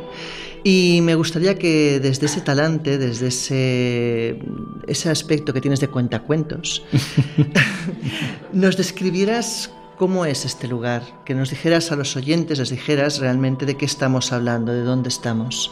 De Irlanda, quieres decir. De Newgrange. Ah, de Newgrange, de Newgrange. Wow. Wow. Entrar en un, en un túmulo es una cosa eh, tremenda. Eh, para un vivo es una cosa tremenda. Yo creo que es algo que si tú lo permites, te transforma. Si tú permites que eso ocurra, te transforma. Me voy a una mitología muy querida para mí, que es la del Señor de los Anillos. Antes has tenido... Esta música la tenemos puesta en tu, en tu honor, porque sabemos que eres un auténtico friki en el mejor de los sentidos. Absolutamente, absolutamente. Pues eh, recordemos eh, también cómo eh, los túmulos son, son, elementos que Tolkien eh, tomará para, para, su gran mitología del siglo XX, que es El Señor de los Anillos, y la transformación que la entrada en, en, el túmulo y el enfrentamiento con los tumularios le permitirá a, ciertos personajes de la, de la epopeya del Señor de los Anillos. Eh, yo creo que si entras en un, en un túmulo y si tienes incluso la posibilidad de entrar tú solo, vas a salir eh, realmente transformado, porque la sensación es que has entrado en un lugar completamente diferente del que has podido y vas a volver a, entrar en, tu vida. Realmente es algo eh, sobrecogedor. Eh, la sensación de atemporalidad, de que el tiempo realmente se ha detenido a tu alrededor, que tal vez es como si nunca hubiera transcurrido. El otro día os comentaba a Laura y, a ti esta, esta, idea de que eh, el tiempo es un fluido que, a veces se densifica. Yo he tenido esa sensación eh, al entrar en, un túmulo, en Newgrange, en Meshow, en, en Escocia. Y es verdaderamente sobrecogedor pensar también ya técnicamente cómo se han, cómo se han creado, cómo se han construido y la cantidad de interrogantes que te surgen. ¿Qué pensaban? Qué deseaban, qué temían, cuando crearon estas, estas estructuras. Eh, a mí una cosa, por ejemplo, que, habéis comentado y que, siempre me, produce eh, muchísima interrogación, ¿qué valor le daban no solamente al lugar concreto, esto es obvio, sino a las piedras en particular, a las rocas en concreto que se las trajeron en tantísimos lugares, no solamente aquí en New Grange, eh, en, zonas de, Francia, en, fin, en muchísimos lugares eh, megalíticos y de la edad del, bronce. ¿Qué valor le daban a esas piedras en concreto para traérselas de 30, 40, 70 kilómetros de distancia, labrarlas en una, en una montaña y traérselas aquí? Es, algo que me, me sigue pareciendo sobrecogedor. ¿Cómo fue descubierto? Porque parece realmente que fue una casualidad. Eh, fue una casualidad y muchos túmulos se han, se han descubierto por casualidad, campesinos, eh, eh, ganaderos, etc. A mí me gusta mucho pensar en, en cómo los descubrieron los celtas. A mí me gusta mucho, yo, yo, me imagino, ¿eh? me gusta mucho imaginar, eh, lo he comentado con, los compañeros en el viaje, eh, a, mí me gustan las ruinas sin, sin, sin restaurar y me gusta mucho la historia también que te deja, que te deja huecos para, para imaginar, para, para suponer. ¿no? Entonces yo me he imaginado muchas veces esos pequeños montículos, esas pequeñas elevaciones que apenas se distinguían del, del, paisaje con los cientos y cientos y cientos y cientos y cientos de años. Y aquel hombre, aquella mujer celta, eh, pastoreando sus, sus, ganados, que se sube a ese pequeño altozano eh, para observar y controlar su, su ganado, sus, sus, vacas, y de repente aquello se viene abajo y aparece eh, sorpresiva y, y misteriosamente en una cavidad evidentemente construida por seres humanos, pero ajena a su cultura, ajena a su, a su modo de, construcción. ¿Cómo no iban a pensar estas personas que habían llegado al otro mundo, al Shire, al mundo donde eh, estaban los muertos o también, según otras tradiciones, donde habían sido desterrados los, los Tuatha de Danann, los, los, antiguos dioses de, Irlanda. Que, por cierto, eh, en la fiesta de Samhain, que comentábamos antes, era, era el momento en que podíamos ser visitados por nuestros antepasados muertos y nosotros podíamos ir a visitar a nuestros antepasados muertos si dormíamos cerca de un túmulo. Atención, no en cualquier lado, había que dormir cerca de un túmulo. Fíjate cómo era, por ejemplo, en el sur de Argelia hay una, una región, la región de Abalesa, donde se venera a los Tuareg veneran a una diosa gigante que vino en una camella rosa procedente de Marruecos. Llegó hasta este lugar. Rosa. Una camella rosa, sí. Es el pasado. A ver, el pasado. hay que imaginárselo eso. ¿eh? El pasado mitológico era mucho más imaginativo que el presente cibernético. De eso no tengo absolutamente ninguna duda. Entonces, bueno, pues decían de ella que era una gigante. De hecho, su cuerpo el cuerpo de Ting Hinan se llamaba, se encuentra en el Museo de, Argel y cuentan que fue la madre creadora del pueblo tuareg. Si uno ha visto un tuareg sabe que difícilmente mide menos de metro noventa y son gente bastante fornida. Y cuentan todavía hoy, esto he tenido la oportunidad de verlo yo, que los tuareg se quedan dormidos en el túmulo donde está la tumba ya descubierta de Ting Hinan. Y cuando se duermen tienen la capacidad de ver el futuro. Fíjate lo que son las cosas. Vemos que las piedras del recinto tienen simbología celta. ¿Fueron acaso reutilizadas estas piedras por los druidas? Esa es, una pregunta muy difícil de, responder. Eh, yo te puedo dar mi opinión.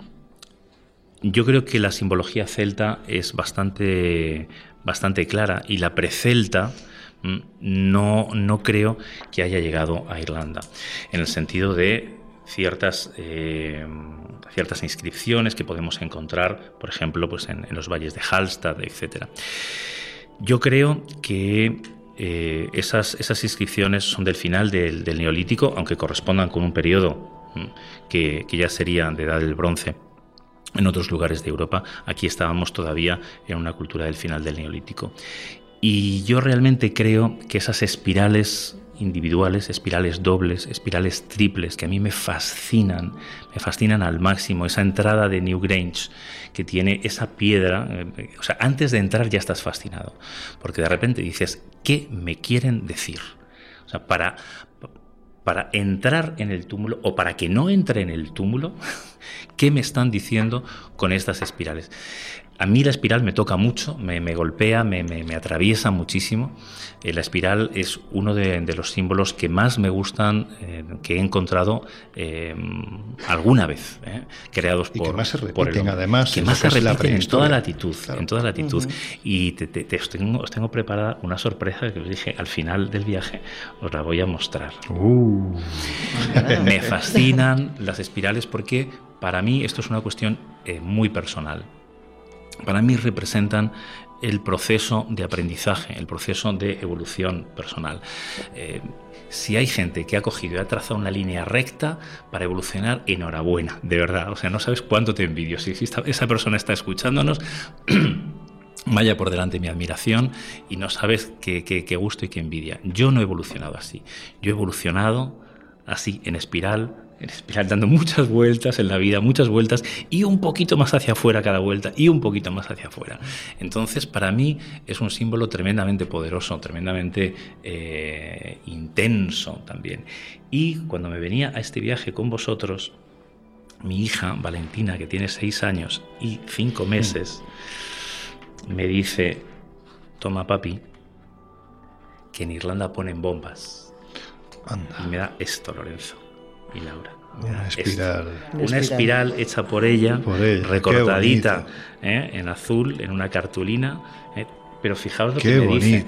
Toma, papi, que en Irlanda ponen bombas. O sea, para ella era un símbolo de protección. Fíjate. Sacaremos una fotografía, si, no te importa y si no le importa a Valentina, que es la creadora, es la artista. Sacaremos una fotografía y por supuesto mira, para colgaremos que en soy friki, Lorenzo. Ya, ya veo, en su cartera, para que os hagáis una idea, lleva una foto, una foto de Frodo Bolson, pero es que además en su cuello lleva el anillo de poder, de poder vamos colgado. vamos a sacarlo. Sí, sí, sí, sí, Bueno, no pues digan que es solamente una leyenda. De todas formas, no te preocupes, que estás en una gran familia de frikis, o sea que no, nos libramos no hay ningún problema. Estamos subiendo fotografías ya sabéis que, tenemos nuestras redes sociales a vuestra disposición. Estamos en Twitter como arroba y también en Instagram y en Facebook como el Colegio Invisible en Onda Cero. Y ahí estamos, bueno, pues poniendo unas fotografías fascinantes, apasionantes, súper chulas de lo que está siendo este viaje, de lo que va a ser y por supuesto de ese pedazo de arte que tiene tu hija Valentina en la forma de esa espiral maravillosa que por supuesto vamos a compartir también con nuestros oyentes. Pero ahora te pido que te quedes un ratito más con nosotros. Estamos abusando de, la confianza porque ya a estas horas de, la noche, bueno, pues, pues mañana hay que levantarse tempranito, pero te pido que te quedes un momento más con nosotros porque vamos a hacer una llamada a un queridísimo compañero.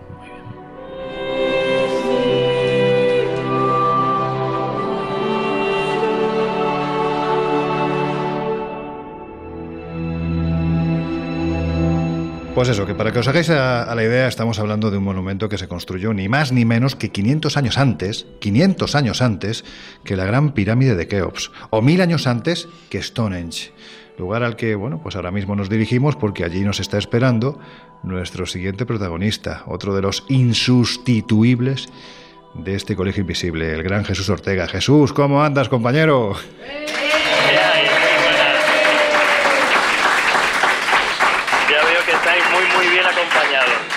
bueno. Estamos muy bien acompañados, aunque nos faltáis vosotros, pero bueno, ya la semana que viene emprendemos el ritmo normal de, viajes e iniciamos la travesía de la segunda temporada del Colegio Invisible. ¿Qué? ¿Ya más relajado después del veranito? Bueno, bueno, mucha tensión acumulada, ¿eh? que hay que lidiar con Miguel y eso, durante cuatro programas es complicado, ¿eh? pero sí, sí, sí.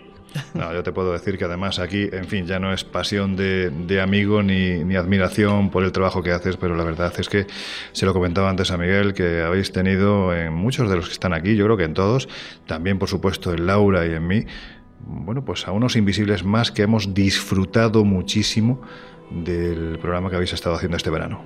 Bueno, yo creo que eso, eso es importante, ¿no? El hecho de, contar ya no solo con el apoyo, sino con esa energía que, transmite la, la, comunidad de, invisibles cada vez mayor, pues oye, a uno le, le relaja saber que, que, está en familia, ¿no? Y que el mensaje y los programas que se han hecho, pues era para eso, para amigos, para disfrutarlos, y eso siempre lo hace afrontarlo a uno de, de manera más relajada. Así que muchas gracias. Bueno, pues ya sabes que estamos aquí en Dublín, en la capital de, de Irlanda, y hemos estado hasta hace unos minutitos, pues comentando todo lo relativo a un lugar fascinante, posiblemente uno de los túmulos funerarios más grandes del planeta, New Grange, pero si hay uno que es más conocido que ningún otro, ese es el conjunto megalítico de, de, Stonehenge, ¿no? ¿Qué últimas noticias hay? Porque parece que siempre están surgiendo informaciones al respecto, ¿no? Sí, efectivamente. Stonehenge, de alguna forma, junto con otros grandes temas de esto del misterio, como puede ser el monstruo del lago Ness o incluso la Gran Pirámide, cada cierto tiempo va, va generando actualidad.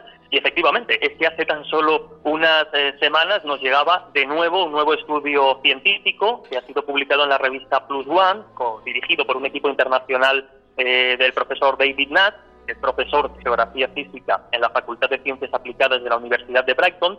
Y este estudio lo que ha revelado ha sido la estructura geológica de las eh, piedras, de lo que serían los sarsens, las piedras de arenisca más grandes que, componen este monumento, principalmente las de los dos círculos eh, e, exteriores. Son cuatro concéntricos, pues los más grandes que vemos desde fuera.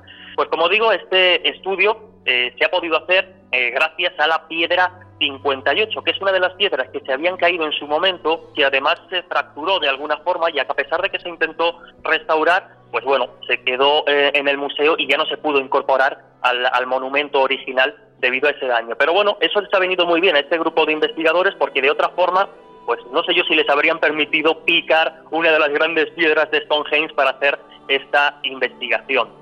Lo cierto es que al analizar una pequeña sección de apenas 7 centímetros del núcleo de esa piedra número 58, el equipo del Dr. Nat ha descubierto que la estructura de este sarsan, de esta piedra, es de granos de cuarzo del tamaño de arena cementados firmemente entre sí. Esta definición más técnica básicamente nos viene a decir que la propia composición, la propia estructura, eh, como decíamos, geológica de esas rocas, las ha hecho muy, muy resistentes a las inclemencias del tiempo, al paso del tiempo, nunca mejor dicho, y bueno, y a otra serie de, de características. En este caso, decía el profesor Nash que es muy raro tener la oportunidad de trabajar con muestras de tanta importancia a nivel nacional e internacional y que precisamente pues gracias a esa a esa piedra a esa piedra 58 se ha podido hacer este estudio que bueno el, el doctor Nas se ha referido a esa a esa pieza como el santo grial de su investigación porque les ha permitido acceder al núcleo y conocer un poquito más pues esa estructura que nos habla no solo de cómo ha resistido el paso del tiempo sino también en el futuro nos podrá dar más detalles de toda esa polémica de dónde proceden las piedras, de dónde las traían, de dónde exactamente. Ya sabéis que ahí hay mucho, hay mucho debate. Dime una cosa, ¿verdad que ha habido mucha polémica también sobre esta construcción en el sentido de que se argumentó que había sido reconstruida bastante a la mano de Dios y en unos tiempos históricamente más recientes de lo que se pensaba? Pues sí, yo he rastreado esa historia y el culpable de alguna forma lo tenemos en, en España, ya que eh, fue el... No podía ser de otra forma. No, no, efectivamente. Eh, como digo, el responsable de toda esta historia fue el, periodista científico Antonio Martínez Ron, responsable del blog Fogonazos, y concretamente el 28 de diciembre de, de, 2009, que ese día hay que recordar que, bueno, pues en Inglaterra y en otros países es considerado como el día de los tontos o el Día de los Inocentes, que lo conoceríamos nosotros, bueno, pues este periodista decidió eh, crear este, digamos, este bulo inventado, eso sí, en datos, en nombres y, todo de forma veraz, porque involucró a National Geographic. Él decía que esas piedras que habían sido sustituidas de, de Stonehenge por las habían quitado las originales para poner piedras falsas y no solo eso, sino que habían añadido muchas más piedras y tenían la intención de seguir haciéndolo para hacer el monumento más grande y darle más protagonismo para el tema del turismo, pues insisto, involucró a National Geographic, involucró a algunos eh, de los especialistas y de los arqueólogos que más conocen el tema y compuso esta noticia que realmente se le fue se le fue de las manos, tanto que National Geographic tuvo que salir a decir que ellos ni mucho menos habían contado esta esta historia. Como digo, básicamente venía a, comentar que las piedras originales se habían, se habían quitado, se habían sustituido y, bueno, pues la intención era eh, darle más valor al, al, monumento. Hay que decir que las piedras que hay son las originales y, y todo, todo está bien. Oye, se te ha pegado lo, lo mejor de Miguel, ¿eh? en fin, ya sabes a qué me refiero, la, ¿no? La, brevedad. Sí. Miguel el breve le llamamos, ¿no? Bueno, Porque pues el pelo afortunadamente todavía no. bueno, oye, dejando polémicas al margen hace unos años, y además hay que decir que en base a unos estudios que se están desarrollando todavía hoy en el lugar, en Stonehenge, los arqueólogos llegaron a la conclusión de que este conjunto megalítico era algo así ojo, porque es muy interesante, como un lugar de sanación. ¿Por qué? Pues entre otras muchas cosas, porque de los eh, casi 50 cuerpos aproximadamente que se han podido mm, encontrar eh, enterrados en Stonehenge, muchos de ellos eh, mostraban algún tipo de dolencia física e incluso, por ejemplo, hace unos años apareció el cuerpo de un arquero que también mostraba varias heridas que provenía de fuera de la zona y eso llevó a interpretar, entre otros muchos datos, el hecho de que, bueno, podía ser considerado por las piedras incluso que hay en su interior, pudo ser considerado en el momento como un lugar de sanación. Pero hay un detalle muy interesante y es que hay que tener en cuenta que Stonehenge comienza a construirse aproximadamente en el 3100, 3200 antes de Cristo y su construcción hasta el monumento que hoy día podemos ver eh, se desarrolla a lo largo de casi 1600 años, es decir, todo eso empezó como una fosa, como una cosa más sencillita y con el paso del tiempo eh, fue aumentando. Se estima, de hecho, que su construcción se llevó a cabo a lo largo de 80 generaciones. ¿Qué quiero decir con esto? Pues que muy probablemente nos encontremos que a lo largo de todos esos años la función de Stonehenge eh, cambió, se solapó con otras, como puede ser la función astronómica, que de alguna forma es innegable, ¿no? Por esa relación que tiene con el solsticio de, invierno y verano, pero entre, entre otras muchas funciones, como decíamos, la de sanatorio, eh, la de astronómico, pues también pudo ser, por ejemplo, el monumento funerario que, conocemos, ¿no? Además, un monumento funerario muy, muy selecto, porque las personas que hay allí enterradas, teniendo en cuenta que estuvo en uso durante tanto tiempo, son muy poquitas. Por lo tanto, hay algunos investigadores que han llegado a comparar Stonehenge casi casi con la abadía de Westminster en la actualidad. Es decir, que las personas que estaban enterradas allí debían ser personas de poder, debían ser chamanes quizá, debían ser, eh, bueno, pues eh, personas poderosas de, de la época y muy probablemente hiciera a lo largo de todos esos años todas las funciones. Lugar de sanación, observatorio astronómico, eh, como decíamos, monumento funerario, y todo eso quizás solapándose a lo largo, pues eso, de casi 1.600 años que se calcula que pudo estar en uso. Bueno, por establecer un símil, ¿no? Con varios lugares actuales, sería algo así como una especie de santuario de Lourdes o de Fátima, pero megalítico.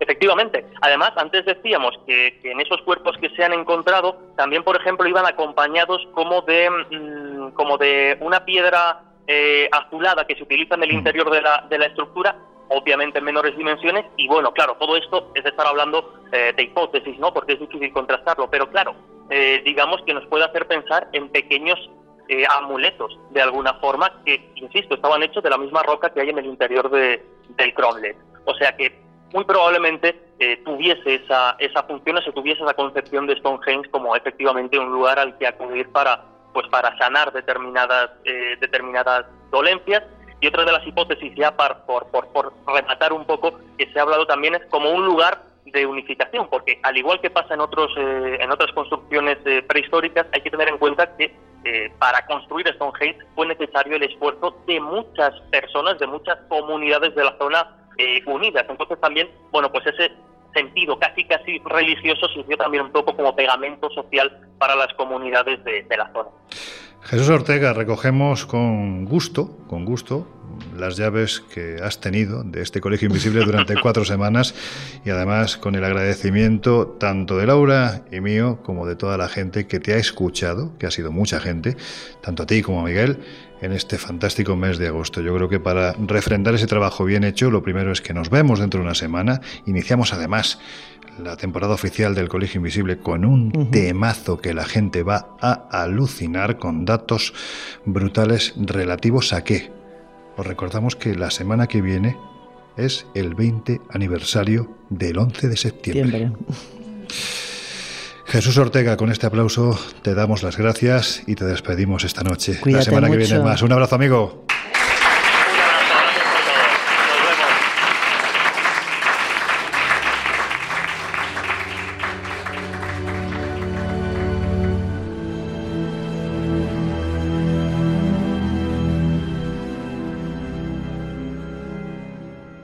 El Colegio Invisible en Onda Cero. Ain't no sunshine when he's gone. It's not warm when he's away.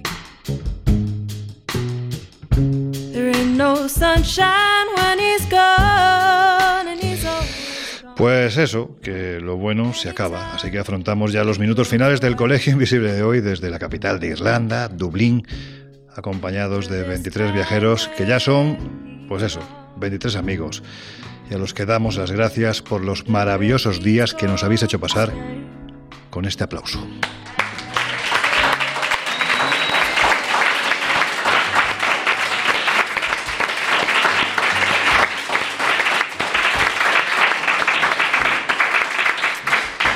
Y ahora sí, antes de terminar, Simón, aparte de todo lo que hemos aprendido estos días en tu compañía, pues eso, ¿no? De lo relativo a mitos, leyendas, de la cultura celta, de la cerveza y del whisky, hay que decirlo también. Sí, sí, de todo. A mí me gustaría hacerte una, una última pregunta. ¿Tú crees que la gente de ese pasado era demasiado crédula? ¿O es que nosotros simplemente es que hemos perdido la capacidad de creer? Yo creo que esas personas eh, estaban igual que nosotros, con la necesidad de entender. Todos tenemos una enorme necesidad de entender, de, recibir explicaciones que nos resulten razonables y que nos permitan manejarnos en la realidad y manejar la realidad. Eso no ha cambiado, ni va a cambiar. Los seres humanos vamos a seguir necesitando eso mismo siempre. Yo creo que sí hay un concepto que nos ha acompañado durante estos días y que se ha quedado literalmente grabado en nuestra cabeza es el de la palabra hablada. qué importante qué bonito, qué es bonito. la palabra Qué hablada, bonito, ¿verdad? sí, qué En bonito. fin. Laura, para cerrar este viaje y sobre todo después de la experiencia que hemos tenido en el Castillo de Lipo y mismo, que yo todavía estoy absolutamente conmovido, me he quedado literalmente y, y, bueno, metafóricamente enamorado del personaje que nos ha abierto la puerta Sí, y que luego nos la ha cerrado también, o sea, nos ha acompañado hasta, hasta, hasta el final de ese trayecto. Sí, sí, porque ¿no? te fijas, además aseguró que nos fuéramos, ¿eh?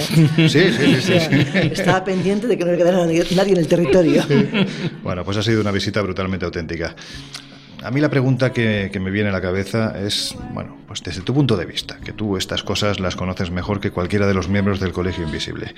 ¿Qué ocurre en este país? Que parece que hay tanto fantasma por kilómetro cuadrado. ¿Se trata de interpretaciones equivocadas o realmente es que hay algo más? Pensemos que la cultura inglesa, la cultura anglosajona, es una cultura que bebe de las fuentes eh, que tienen que ver con el mundo del misterio, que tienen que ver con los fantasmas. Y esa creencia en ese mundo invisible, esa creencia en esos seres a veces mitológicos, en esos seres espectrales, ha llevado pues que más allá de lo que pueda ocurrir en los lugares, que probablemente ocurre tanto o más en España o en cualquier otro país, además aquí eh, se regocijen en esas creencias y, estén completamente abiertos a creer en ellas, cosa que igual en otros países pues no sucede de la misma forma.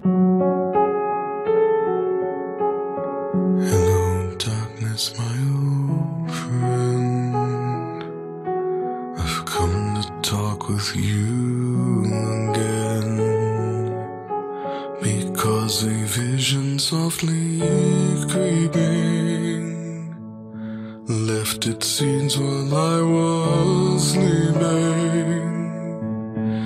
And the vision that was planted in my brain still remains. El Colegio Invisible.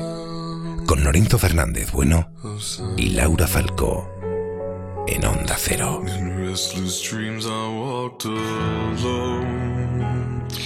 Y con mucha más gente, con Miguel Pedrero, con Jesús Ortega, esta noche acompañados de Simón Arriaga, al que no te había dado paso, Laura, te había, mal, te había capado muy el mal, micrófono, estaba ya que emocionado y... Muy mal.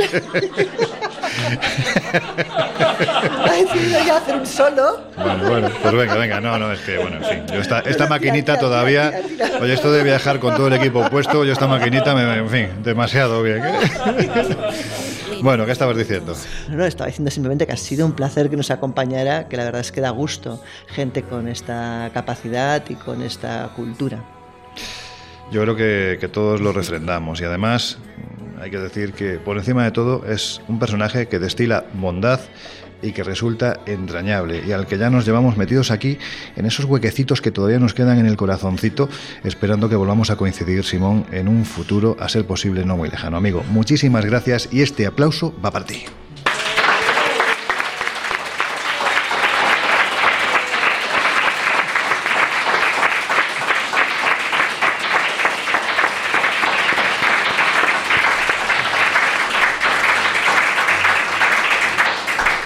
Bueno, y decirle, yo creo que vale la pena que si necesitamos algún día entrevistarle, aunque sea a kilómetros de distancia, Vamos, claro que sí.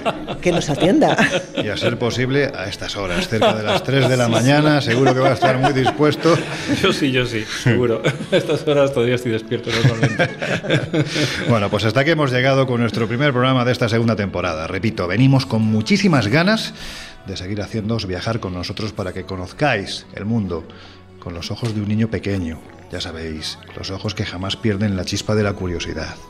Esa chispa que ahora mismo intuyo en quienes estáis al otro lado de estos micrófonos y que estoy viendo además en los rostros de las personas que tengo delante de mí, no ha desaparecido todavía. Nunca jamás perdáis la capacidad de soñar. Laura Falcó, hasta la semana que viene. Nos vemos. Poco más hay que decir. Si os apetece subiros a esta nube que como los antiguos argonautas navega las procelosas aguas del conocimiento, pues que sepáis que sois bienvenidos y bienvenidas. Ahora sí cerramos las puertas del Colegio Invisible desde Dublín, la capital de Irlanda. Esperamos que hayáis disfrutado con este programa especial en el que hemos intentado, bueno, pues en la medida de lo posible y con humildad, transmitiros todo el poder, la pasión y la emoción del mayor tesoro que puede ofrecer el ser humano, el conocimiento a través de la palabra hablada. En fin, que nos oímos otra vez dentro de siete días. Hasta entonces ya sabéis que seáis muy, muy felices.